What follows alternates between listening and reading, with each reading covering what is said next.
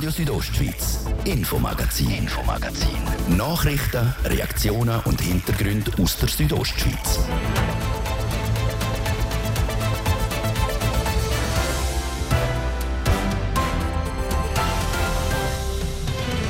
Und da dreht sich bei uns unter anderem um zwei emotionale Themen, die im Grossen Rat, im Bündner Parlament, diskutiert worden sind. Es geht um eine Steuersenkung zum einen und um den erleichterten Abschuss vom Wolf auf der anderen Seite. Themen, die uns hier bewegen, während man in anderen Teilen der Welt vor massiven Existenzfragen steht. Nämlich dort, wo ein Erdbeben vielen Leuten alles genommen hat, was ihnen wichtig ist. Hoffnungslosigkeit von Leuten, die da sitzen, vor den Trümmern vor ihrem Haus, die frieren, die hat sich tief in mir festgesetzt. Aber dann auf der anderen Seite eben auch die Hoffnung, die man dann dort kann auslösen kann. Wie wichtig, dass momentan Helferinnen und Helfer in den Erdbebengebieten in der Türkei und in Syrien sind, darüber reden wir mit jemandem, der auch schon selber Katastrophenhilfe geleistet hat. Das und mehr jetzt im Infomagazin. Am Mikrofon ist Adrian Kretli. In diesen Tagen treffen sich im Grossratssaal in Chur wieder die politischen Vertreterinnen und Vertreter aus allen Himmelsrichtungen vom Kanton. Zur Debatte gestanden ist im Grossen Rat unter anderem eine Steuersenkung. So eine ist vor Mehrheit gut geheissen worden und ein entsprechender Auftrag vom Chur FDP-Grossrat Oliver Hohl an die Regierung überwiesen worden. Dass die geplante Steuersenkung aber nicht für alle Steuer Steuerzahlerinnen und Steuerzahler gleich gilt, das hat für Diskussionen gesorgt. Profitieren sollen nämlich in erster Linie Familien mit minderjährigen Kindern und Fachkräfte. Alleinstehende beispielsweise sind dabei die Verlierer. Das sagen Zielgruppe Politik, heisst es von den Gegnerinnen und Gegnern im Rat. Anders sieht das der Grossrat Oliver Hohl selber, wenn er im Interview mit Martin De Platzes argumentiert. Ja, es gibt natürlich immer, wenn man Steuergesetzrevision macht, gibt es immer solche, die mehr profitieren als andere. Bis jetzt haben wir Erbschaftssteuern gemacht, wir haben Vorsorgegelder anders besteuert.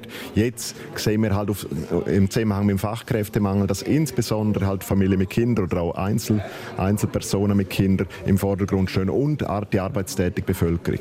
Und zum Beispiel die, die die Kinder jetzt schon draußen haben, 52-jährig, die, die, bleiben auf der Strecke? Die sind jetzt in diesem Zusammenhang nicht äh, betroffen, das ist ja so. Aber die Idee ist natürlich jetzt ganz klar gewesen, weil Steuergesetzrevisionen bei den natürlichen Personen sind immer teure Massnahmen und darum haben wir nicht mit der Gießkanne über alles gehen, sonst hätten wir am Steuerfuss schrauben Wir wollen gezielt äh, ein Thema erreichen, wo wir auch als gesamte Bevölkerung ein grosses Problem vor uns haben. Die Stoßrichtung die geht in die Richtung, dass für Kinder höhere Abzüge gemacht werden für die Drittbetreuung von Kindern, auch beim Zweitverdienerabzug, der soll steigen. Das sind die drei Punkte, die vor allem ins Gewicht fallen. In dem Zusammenhang ja, aber der Fächer ist bewusst auch aufgelaufen für die Regierung, um andere Alternativen zu prüfen. Für den Grossen Rat ist es schwer, ohne klare Fakten wirklich die griffigen Massnahmen können zu definieren. Und darum kriegen wir jetzt eine Auslegeordnung mit hoffentlich spannenden Vorschlägen. Sie haben angesprochen, die klaren Fakten. Wie gesagt, letzte Woche ist Kritik aufgekommen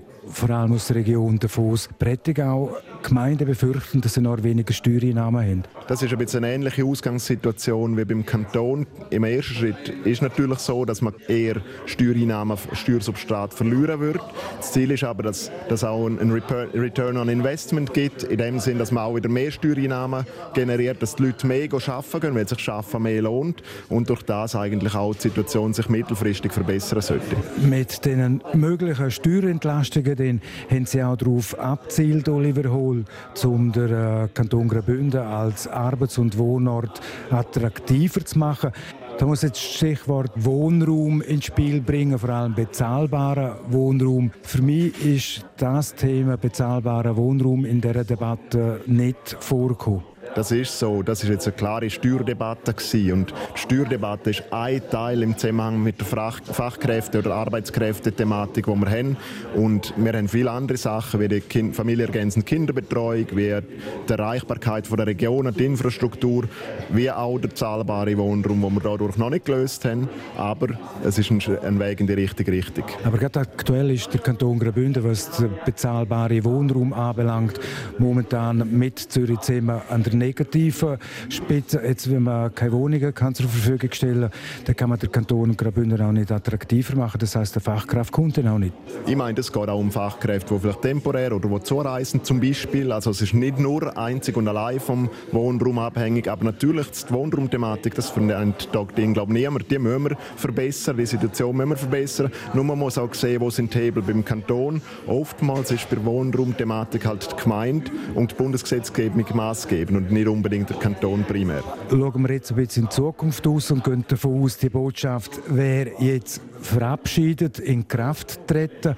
Wenn ich jetzt in Zürich wohnhaft bin und gedenke, nach Graubünden zu kommen, bin eine Fachkraft, dann kann ich nachher in der Steuererklärung schreiben, Fachkräftemangel und ich komme dann in den Genuss von den äh, Steuervorteilen. Das Wort Fachkraft wird nie in einer Steuererklärung Einfluss oder Einlass finden. Das wird immer über andere Parameter erledigt. Es, es ist das Thema äh, Abzüge für Arbeitsweg, für, Verkehr, äh, für Berufsauslagen, es ist Ausbildungs oder Weiterbildungsentschädigungen etc. Das sind alles Punkte, die für Fachkräfte oder Arbeitskräfte spannend sind und darum wird das Thema Fachkräfte, das Wort wird wahrscheinlich nachher nicht im, im, äh, in der Steuererklärung drin stehen. Sagt der Churer FDP-Grossrat Oliver Hohl im Interview mit dem Martin De Platzes. Der entsprechende Auftrag zur Steuersenkung ist an die Regierung überwiesen worden. Für die Wölfe im Kanton Graubünden wird es je länger, je ungemütlicher. Denn der Grossrat hat heute den Auftrag vom Schamser Mitte-Grossrat Can Michael deutlich angenommen. Der verlangt, dass das ganze Beverinrudel und auch andere verhaltensauffällige Wölfe dürfen geschossen werden. Derartige Abschüsse sind jeweils dann möglich, wenn die Wölfe das Leben von uns Menschen gefährden. Sprich, wenn die Regierung wegen dem die sogenannte polizeiliche Generalklausel anwenden tut. Das in Graubünden jetzt quasi wilde West Westen gespielt wird, sei aber überhaupt nicht der Fall, betont der Grossrat Can Michael. Der Martin de Platzes hat ihn zum Interview getroffen. Wir rufen nicht die Regierung auf, zum Rechtsbruch zu machen. Aber im Zweifelsfall soll die Regierung für den Aufruf der polizeilichen Generalklausel sich entscheiden, für die Bevölkerung und gegen den Wolf. Und das ist eigentlich der Hauptgrund für, für den Auftrag. Wir wollen die Regierung unterstützen und motivieren, um alle Möglichkeiten umzusetzen, die gegen Wölfe, die sich nicht an Regeln halten, zu intervenieren. Jetzt der Begriff polizeiliche Generalklausel, das tönt sehr administrativ. Unter anderem müssen aber knallharte Bedingungen erfüllt sein, zum Beispiel, dass Menschen oder Infrastruktur unter anderem bedroht werden. Ja, das ist so. Es ist eigentlich recht streng geregelt, was für Voraussetzungen erfüllt sein müssen, dass man die polizeiliche Generalklausel aufgerufen werden kann. Wir haben aber jetzt in der Vergangenheit nach meiner Beurteilung ein paar Mal schon den Fall gehabt, wo, wo die Voraussetzungen erfüllt sind. Und da hat die Regierung, hätte die Regierung da offensiver gehen sollen und intervenieren. Das ist auch Motivation für den Auftrag. Gewesen. Also ist es auch so zu verstehen, Herr Grossrat, dass Sie da der Bündner Regierung eine gewisse Passivität vorwerfen tun? Ja, ich hätte ganz klar lieber gehabt, wenn die Regierung da äh, aktiver gewesen wäre, vielleicht äh, schneller interveniert hätte in der Vergangenheit. Wir haben riesengroße Probleme. Der Kanton Graubünden hat die grössten Probleme in, in, in, der Schweiz. Ich habe jetzt zum Beispiel auch mich gefragt, warum hat die Regierung, wo sie überzeugt ist, dass Böhrin Rüth eigentlich zum Abschuss freigegeben worden ist und von Waffenbewilligung nicht gekriegt hat, warum hat sie denn das nicht gemacht, statt vor Gericht gehen mit dem BAFO. In Ihrem Auftrag haben Sie auch konkret formuliert zur Entnahme des Beverinrudels. Jetzt momentan ist es ruhig um das Beverinrudel, das heißt die Wölfe dort oben. Haben momentan nicht Angst haben, dass die Regierung könnte die Generalklauseln anwenden könnte. Das sehen Sie recht, ja. Den Auftrag haben wir in der August-Session eingereicht. Das ist kurz nachdem wir äh, grosse Probleme hatten mit dem Beverin-Rudel. In der Zwischenzeit ist der Rüt rausgenommen worden und auch zwei äh, Einzeltiere dazu. Im Moment ist es ruhig. Ich denke, jetzt muss die Regierung nicht einschreiten und de, das Rusel vorsorglich rausnehmen. Sobald das Rudel sich aber wieder äh, auffällig verhält, dann muss sie da nicht weiss ich, wie lange noch umstudieren, ob man die polizeiliche Generalklausel se, se je odniti. Sie haben es angesprochen, Sie haben Ihren Auftrag eingereicht noch im Sommer vom letzten Jahr. Denn Ende letzten Jahr hat das eidgenössische Parlament eine Teilrevision vom eidgenössischen Jagdgesetz angenommen. Da läuft jetzt ein Referendum. Bis das in Kraft treten wird, wird das mindestens noch zwei, drei Jahre gehen, weil das Referendum eben noch läuft und das bis das Gesetz würde in Kraft treten. Das lost sich für die Leute, die auf die Alpen gehen und die Alpen bewirtschaften, nicht gut an. Ja, wir machen uns wirklich Sorgen in der Landwirtschaft und auf der Altwirtschaft, wie sich die Situation entwickeln wird. Und eben, wir wetten eben mit diesen äh, politischen Interventionen wetten wir da unseren Leuten helfen, äh, dass die Probleme nicht allzu groß werden. Eben vorausgesetzt, das eidgenössische ja gesetzt, die Revision tritt dann in Kraft. Jetzt mit Blick auf den nächsten Alpsommer, jetzt mit dem Auftrag, der klar angenommen worden ist vom Grossen Rat eben betreffend äh, der polizeilichen Generalklausel. Beruhigt das die Leute, die auf die Alpen gehen, ein bisschen, so dass sie davon können ausgehen, die Regierung dort die Klauseln auch anwenden? Also der Auftrag gibt den Leuten ein bisschen Hoffnung, dass äh, vielleicht schneller etwas passiert, dass äh, schneller interveniert wird bei Problemen. Aber alles entscheidet äh, die Regierung dann schlussendlich nicht. Also da jetzt mit dem Auftrag ist das Problem noch nicht gelöst worden. Nicht? Also das ist dann tatsächlich was, was auf dem Feld passiert. So der Schamser Mittegrossrat, der Can Michael. Der Martin de Platzes hat ihn heute während der Grossratssession abgefangen.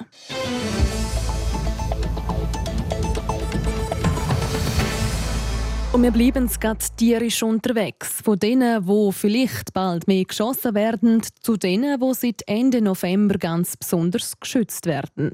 Rund 120.000 Hühner im Kanton Graubünden sind seitdem quasi im Lockdown. Wegen vereinzelter Vogelgrippefälle hat das Geflügel in der ganzen Schweiz nicht mehr voraus dürfen. Die und weitere Massnahmen sind noch bis morgen offiziell in Kraft. Warum sich das aber nicht so schnell ändern wird, das weiss Jasmin Schneider. Seit dem 28. November gelten für Leute, die Hühner halten, strenge Regeln. Hühner dürfen nicht in Kontakt mit Wildvögeln kommen, damit Ansteckungen mit der Vogelgrippe vermieden werden können. Für rund 120.000 Hühner im Kanton Graubünden heisst das also, dass sie unter Dach bleiben müssen. Und das hat bis jetzt gut funktioniert, sagt der Kantonstierarzt der Jochen Beard. Die Leute haben sich grundsätzlich gut an die Massnahmen gehalten. Wir haben äh, auch probiert, zum intensiv informieren, kommunizieren. Wir haben aber ein Problem, dass es nicht nur Profi-Hühnerhalter gibt, also Großbetriebe, die das gewerblich machen, sondern halt auch immer mehr Hobbyhaltungen. Und dort ist es für uns eine Challenge gewesen und ist immer noch eine Challenge, um halt all die Leute zu erreichen. Trotz dieser Schwierigkeiten sind die Massnahmen in Graubünden bis jetzt also gut eingehalten worden und haben auch Wirkung gezeigt. Denn während es in den Kantonen Zürich, Basel-Stadt und Luzern mittlerweile bei Schwarzschwänen, die privat gehalten werden, einzelnen Wildvögeln sowie einer Mittelmeermöwe zu Ansteckungen gekommen ist, ist Graubünden bis jetzt verschont geblieben. Wir haben keine Fälle von Vogelgrippe, weder bei Nutztierhaltungen noch, noch bei äh, Wildtierhaltungen, aber trotzdem müssen wir uns natürlich den Massnahmen der Schweiz anpassen. Heißt, die Massnahmen, die eigentlich bis am 15. Februar angesetzt wären, werden um einen ganzen Monat verlängert bis am 15. März. Laut dem Jochen Beart ist das voraussehbar gewesen. Wir haben weiterhin im näheren Ausland intensive Fälle von Vogelgrippe, vor allem auch bei Nutztierhaltung. Und wir haben auch in der Schweiz immer wieder bei Wasservögeln, bei wilden Wasservögeln den Nachweis von Virus gehabt. Wir wissen auch, dass die Wildvögel bis Anfangs Mitte März in der Schweiz sind, bevor sie nach Deutschland zurückfliegen. Also von dem her ist die Lage noch nicht beruhigt. Hühner dürfen also weiterhin nicht in Kontakt mit Wildtiervögeln kommen. Und für die rund 120.000 Hühner im Kanton heißt das also, dass sie nochmal einen ganzen Monat im Stall bleiben müssen. Jasmin Schneider hat berichtet über die Massnahmen zum Schutz vor der Vogelgrippe.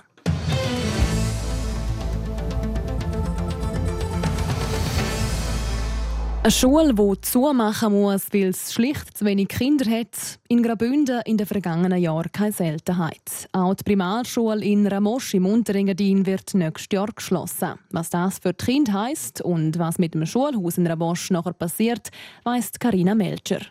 Die Primarschule in Ramosch wird nicht mehr lange geben. Weil sie im Dorf zu wenig Kinder hat, macht die Schule im Herbst 2024 zu. Ab dann gehen die Kinder im Nachbardorf Strada in die Schule. Beide Ortschaften gehören zur fusionierten Gemeinde Falsott. Die Verlegung der Schule hege aber auch Vorteile, sagt der Gemeindepräsident Viktor Beer. Dass alle vom Kindergarten bis zur dritten Sek einem Schulstandort unterrichtet werden und auch für, für die Lehrer ist es besser. Wir haben nur einen Standort und es hat sicher also Vorteile auch mit Lektionen und Lehrer müssen nicht so weite Weg machen zum Unterrichten. Bevor die Primarschülerinnen und Primarschüler zügeln können, müssen in Straden aber zuerst noch mehr Schulzimmer gebaut werden. Und das ist nicht das Einzige, was neu gemacht wird. Wir werden das Schulhaus auch äh, behindertengerecht bauen. Das sind die Schulzimmer und sonst noch Garderobe für äh, Sportplatz und so, wo wir auch dort haben, äh, werden wir behindertengerecht bauen. Bis die Schüler kommen, sollte also alles parat sein in Straden. Gleichzeitig gibt es auch schon Pläne für das alte Schulhaus in Ramosch. Lang leer stehen werde es nicht, sagt der Viktor Peer. Fünf bis sechs dringend nötige Wohnungen für Einheimische werden gebaut. Das ist für den Gemeindepräsident fast das Wichtigste. Weil? Erstwohnungen hat es sehr wenig oder fast keine mehr um. Und ohne dass wir Wohnungen bauen, können wir nicht erwarten, dass Leute zu uns kommen, vor allem auch junge Familien, die auch Kinder haben und dass denen auch eine Zukunft gesichert ist. Bis die neuen Wohnungen parat sind, ging es nach dem Zügeln vom Schulhaus sicher noch zwei Jahre, so der Gemeindepräsident von Falsot. Neben den Kindergärtler und den Oberstufenschülerinnen von Amosch, die jetzt schon in Strada in die Schule gehen, werden künftig also auch Primarschülerinnen und Primarschüler dort die Schulbank drucken. Eine Minute nach der halben sechs haben wir an dieser Stelle gebe ich nochmal zurück zu dir, Armene, für ein Update von Wetter und Verkehr. Das Wetter präsentiert von disco-fox.ch. Die Tanzschule in Chur für Partyspaß. Jetzt mit neuen Kursen, damit du auf jedem Fest daheim bist. Auf disco-fox.ch. bis am Mittwoch am Donnerstag bleibt sicher sonnig und trocken. In der Südostschweiz am Freitag dann wieder eher bewölkt und im Norden eher ein bisschen Regen. Die Temperaturen die bleiben aber auch dann beständig. Morgen Mittwoch aber sicher klar und sonnig. In Ilanz wird es morgen 11 Grad, Zarosa um die 9. Verkehr präsentiert von Girica Wind AG. Reinigungen, Hauswartungen, Schneeräumungen in Chur. Ihre professionell, kompetent und zuverlässige Partner wünscht gute Fahrt. Feierabendverkehr in der Stadt Chur, so ziemlich überall, nämlich auf der Masenserstraße auf beide Seiten, auf der Kasernenstraße statt einwärts und in Richtung Weltstörfli, auf der Ringstraße in beide Richtungen, auf der Umfahrung Süd in Richtung Autobahnkreisel und vom Rossboden in Richtung Autobahnkreisel hinter überall um die 10 Minuten länger. Details zu der Beste finden ihr jederzeit online auf strassen.gr.ch. Verkehr. Und jetzt geht es weiter mit dem Infomagazin. Ich gebe zurück zur Adrian Kretli. Radio Südostschweiz, Infomagazin, Infomagazin. Nachrichten, Reaktionen und Hintergründe aus der Südostschweiz.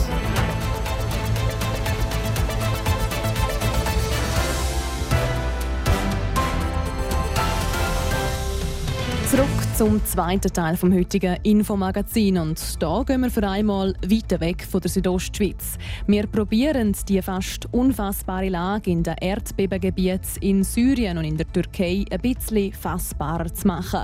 Wie die Hilfe vor Ort aussieht und was ein Einsatz nach so einer Naturkatastrophe auch für die Helferinnen und Helfer bedeutet, über das reden wir ganz ausführlich. Schön sind ihr mit uns an dem Dienstagabend.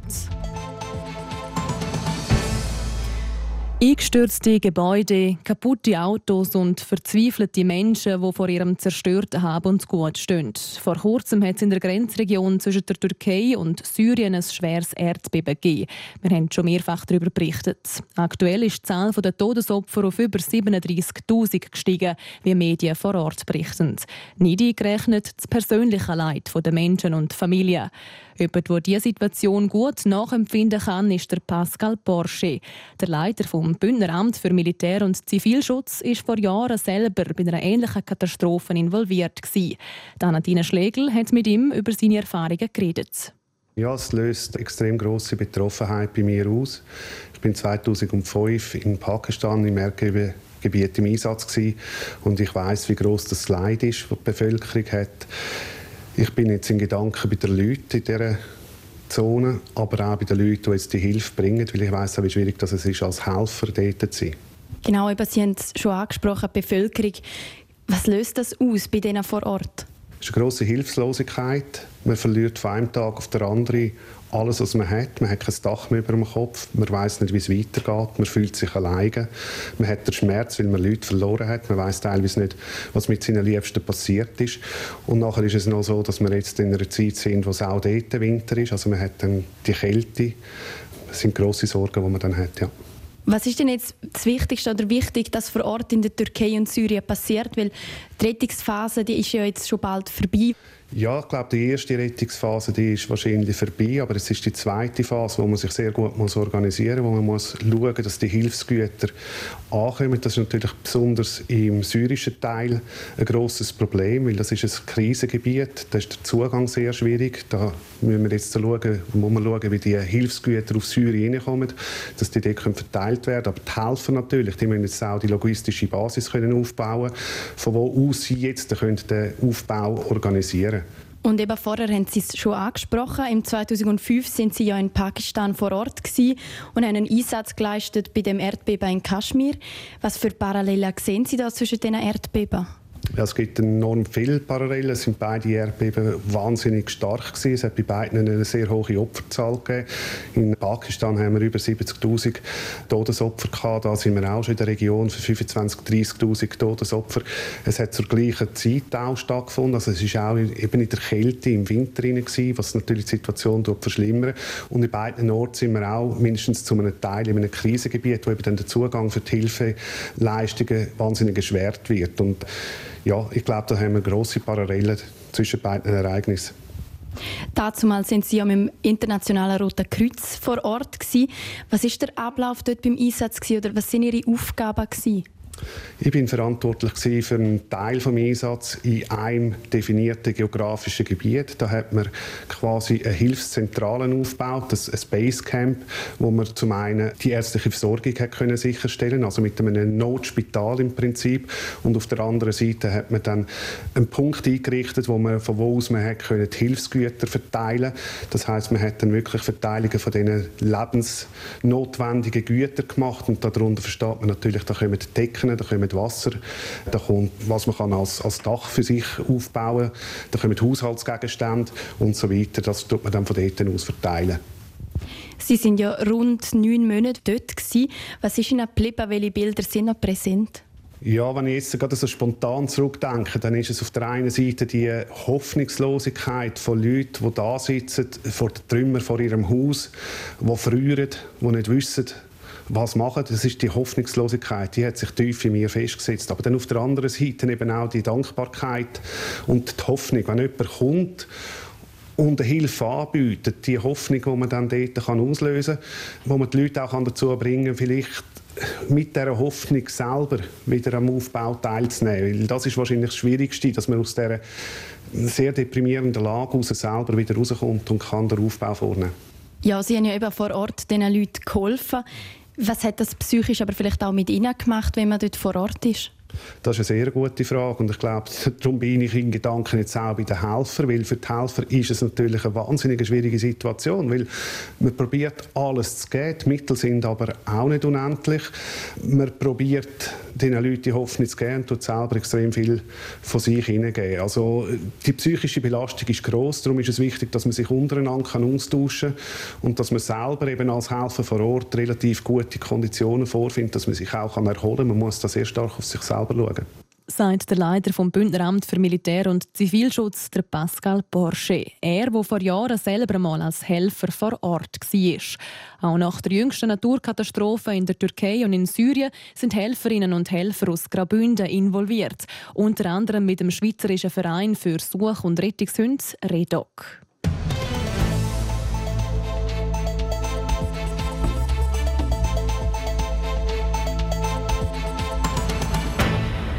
Zum Sportgeschehen von heute Abend. Da kriegt der HCD nach der Nazi-Pause einen ziemlichen Brocken vorgesetzt.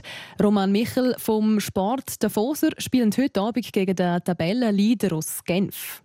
Ja, du sagst es, der Genf ist Tabellenführer im Moment und das mit Abstand sechs Punkte Vorsprung haben sie auf der zweiten auf Biel.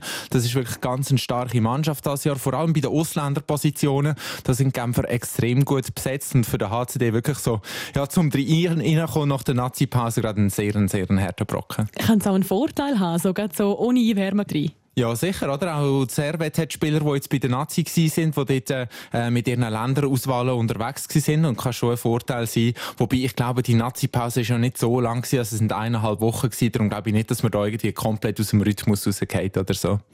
Es redet man ja immer von diesen wichtigen Punkten noch, in Bezug auf die Playoffs natürlich. Wie wichtig sind jetzt für den HCD, um da nochmal äh, ein paar Spiele zu gewinnen Ja, wir kommen schon in die entscheidende Phase. Oder? Es sind noch ungefähr zehn Spiele zu spielen, sogar ein bisschen weniger für, für die meisten Teams. Und der HCD hat doch ein bisschen ein Polster können aufbauen auf den sechsten Platz, Top 6. Das würde ja bedeuten, dass man ähm, direkt in die Playoffs reinkommen Für den HCD geht es jetzt aber vor allem auch noch darum, das Heimrecht zu sichern. Das wäre noch so ein bisschen das Krise auf den Torten. Oder? hat man im Moment noch vier Punkte Rückstand auf die Lakers. Ähm, wenn wir die noch packen könnte, wäre natürlich ein Vorteil, wenn wir daheim dann anfangen in den Playoffs. Nicht nur das Rahmhübli oben drauf, sondern wirklich auch noch das Krieseli. Und es gibt auf das Spiel von heute Abend auch noch Good News von der Spielerbank. Ja, genau. Es kommen zwei Spieler zurück, und zwar zwei Stürmer. Der Janik Feiner ist ganz lange jetzt äh, weg gewesen, wo wieder zurückkommt. Lange mit der Mannschaft jetzt schon wieder trainiert, aber er eben noch nicht parat gewesen für einen Einsatz in der Meisterschaft. Und dann so Gorvi, der kommt auch zurück. Also zwei belebende Elemente hoffentlich für die Offensive. Eine Offensive, die heute Abend wieder auf dem Eis steht. Das Spiel zwischen dem HCD und Genf Servet startet wie gewohnt am Viertel vor 8 Uhr. Weiter spielen heute auch der HC Ambri Piotta und der SC Bern gegeneinander. Fribourg-Gotteron trifft auf der EHC Kloten. Lausanne reist auf Lugano. Der EV Zug spielt gegen das Schlusslicht Aschua und die SCL Tigers empfangen Trapperswil Jona Lakers. Am Teamwettkampf an der Ski-WM kann die Schweiz heute Nachmittag leider nichts reissen. Das Quartett mit der Wendy Holdener, der Andrea Ellenberger, am Samuel Bissig und dem Bündner Livio Simonet scheidet im Viertelfinal gegen Kanada aus und landet am Schluss nur in Anführungszeichen auf Platz 5. Schon eine kleine Enttäuschung, nachdem wir eigentlich gerade so im Medaillenmodus wären an dieser WM. Roman Michel vom Sport, da hätten wir heute eigentlich schon ein bisschen mit Edelmetall oder mit einer weiteren Medaille gerechnet. Ja, das wäre die vierte und ich muss sagen, ich habe also wirklich budgetiert eigentlich, dass wir in diesem Teamwettkampf auch eine Medaille holen. Äh, ist ganz anders rausgekommen. Enttäuschend. Lettland haben wir noch geschlagen in der ersten Runde, was auch nicht so eine grosse Aufgabe war, aber eben nachher gegen Kanada rausgefallen, das Schweizer Team. Das ist schon enttäuschend, auch wenn man so ein bisschen zurückschaut auf die letzten grossen Anlässe. Olympia ist man auf dem Podest gestanden, ist Olympiasieger geworden 2018. An der WM 2019 ist man Weltmeister geworden, also eigentlich eine Disziplin, die der Schweizer liegt. Also mindestens ein Podestplatz hätte ich da doch drinnen liegen aber es ist leider nicht so gekommen. Die Schweizer sind rausgefallen im Viertelfinal schon. Aber wenn wir mal noch ein bisschen das Team anschauen von der Schweiz, da hat es doch auch Bündnergesichter darunter gehabt. Ja, genau. Zum einen der Thomas Dummler ist heute nicht zum Einsatz gekommen. Er war Ersatzfahrer bei den Schweizer. Und zum anderen der Livio Simonet, der Bruder vom Slalom-Spezialist, vom Sandro Simonet, der seine erste WM darf bestreiten Und er hat eigentlich gute Erinnerungen an Courchevel Mechibel, an den WM-Ort. Und zwar hat der Weltcup-Final vor einem Jahr hat in Frankreich in Courchevel Mechibel äh, stattgefunden. Und dort ist er eben zu seinem ersten Weltcup-Sieg äh, gefahren mit dem Schweizer Team in dem Team-Event. Heute da ist leider nicht gelangt. Er hat den Kanadier im letzten Duell noch geschlagen, aber eben zu langsam gewesen, weil es dann dort auf die Zeit drauf abgekommen ist. Tja, so kann es eben auch gehen für die Schweizer bei dem Team-Wettkampf. Gewonnen hat übrigens am Schluss das Team aus den USA, zweite wird Norwegen und dritte das Team aus Kanada. Jetzt zu den weiteren, weiteren Meldungen vom Sport. RSO Sport präsentiert vom Zentrum für Leistungsdiagnostik und Sportmedizin Zels, der offiziellen Swiss Olympic Medical Base im Spital Thusis. Zels.ch ZSC Lions müssen bis auf weiteres auf ihren Goalie verzichten. Der 26-jährige Ludovic Weber fällt für den Rest der Saison aus. Bei seinem Einsatz während der Euro Hockey Tour im Heimspiel gegen Finnland hat er sich offenbar einen Teilriss der Adduktoren zugezogen. Bis Ende Saison übernehmend für ZSC Lions drum die beiden Goalies Simon Rubic und der Jeffrey Meyer. Zur Formel 1. Da hat Ferrari als zweites Top-Team nach Red Bull sein neues Auto für die kommende Saison vorgestellt. Traditionell ist auch das diesjährige Auto wie gewohnt Ferrari rot. Neu hat es auf dem schwarzen Heckflügel aber einen grossen weißen Ferrari-Schriftzug. Zum ersten Mal ernst gilt es für den neuen Schlitten von Ferrari den am 5. März zum Saisonstart auf der Strecke von Bahrain. Und zum Tennis. Der Marc-Andrea Hüssler verpasst am ATP-Turnier von Rotterdam den Einzug ins Achtel Achtelfinal. Vor ihm ist auch schon der zweite Schweizer, der Stan Wawrinka, vor der Quali in die Achtelfinals rausgeflogen. RSO Sport präsentiert von CELS, der offiziellen Swiss Olympic Medical Base im Spital Thusis. CELS.ch wünscht allen Athleten, achtsamer und ambitionierter ein gutes Training.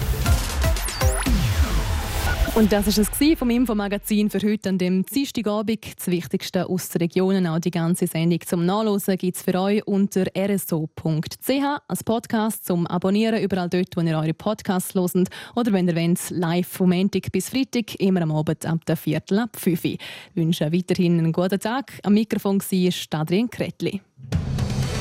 Radio Südostschweiz, Infomagazin, Infomagazin. Nachrichten, Reaktionen und Hintergründe aus der Südostschweiz.